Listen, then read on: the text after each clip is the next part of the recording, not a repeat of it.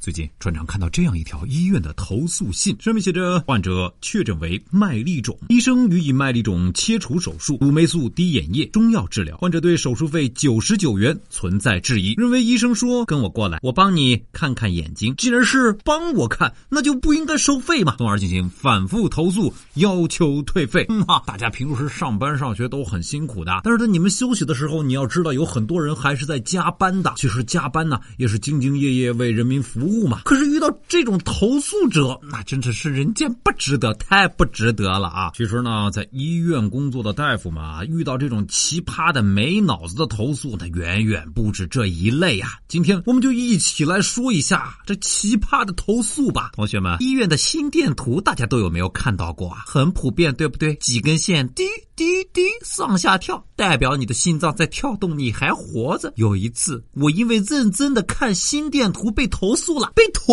诉了，投诉的理由是他们说我上班炒股。之前我们医院被病人投诉。说我们没有笑容，对谁都是冷冰冰的。院长就要求我们整改，要改进服务质量。那好吧，甭管见到谁，我们都面带笑容。过了段时间，又被病人投诉了，原因是我病人生病了，我很难受，你们反而还要嘲笑笑我，冲我笑，真是见了鬼了。我是哭笑不得，尴尬又不失礼貌的微笑啊。作为一个护士，我觉得真的很难做。你嗓门大一点，他说你凶什么凶？小一点说，你说什么听不见？人生。真的好艰难啊！做老师的话少要被投诉，话多还要被投诉。还有因为系统原因不得不重新做一遍的病人，当着面的感谢你，转身背后立马投诉你。这世上不能理解的事儿实在太多了。哎呦，每一次跟病人说话我都害怕，正常音调说话有病人听不见，一句话要重复四五次，病人都回复你一句啊，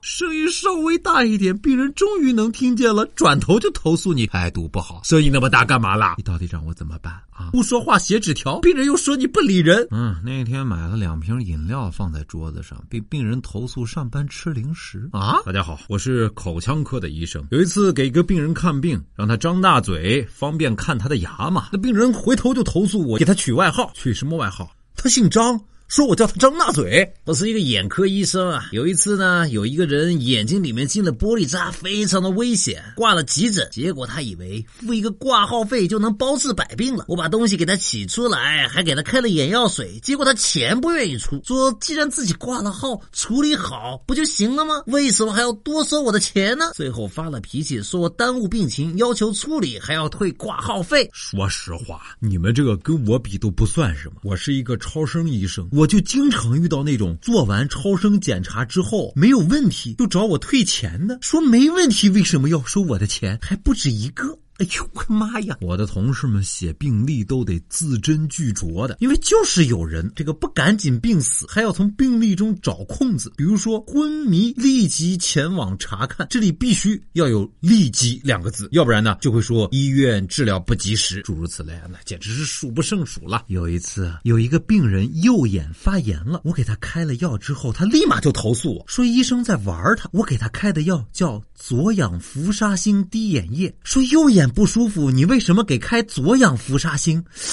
那药的名字是左氧氟沙星啊，也没有右氧啊。上次有个病人认为自己的手机在 CT 室里被别的病人拿走了，后来呀，手机在他挂号的医生那儿找着了，还是来投诉我们 CT 室，理由是希望 CT 室做好提醒和告知病人收好私人物品的工作。你应该去看看脑子。我们医院有个规定，护士站不能放鲜艳的花盆栽，因为。病人生病嘛，我们不能太喜庆，只能摆摆绿色的盆栽，不能有花。一个病人胃不舒服来医院看病，没有车位。车不让进，然后投诉保安说胃不舒服是让保安师傅气的。我在新生儿工作，接到一个投诉，说宝宝出院后家人给他洗澡，他就哭，投诉我们在住院期间给他宝宝留下了心理阴影。我给你念念我们的投诉信啊，院长，你们卫生院下属的社区大夫竟然跟我们病人一起输液，医生生病就不应该来上班。更过分的是，他竟然跟患者一同治疗啊！当患者看到自己治疗的医生。生都倒下了，这这会在我们的心里造成多大的压力呀？这个压力啊，不利于患者康复。我到现在还一直感冒没好的啊。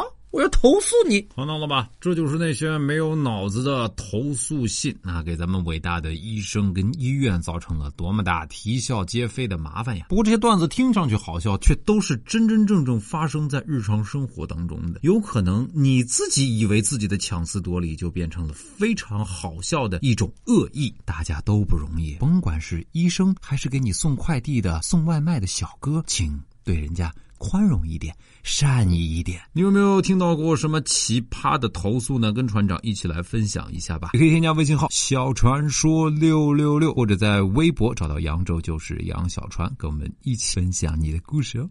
嘿，嘿，嘿，杨小船，我要投诉你，你节目太好笑了，我牙都给笑掉了，你赔钱，赔钱。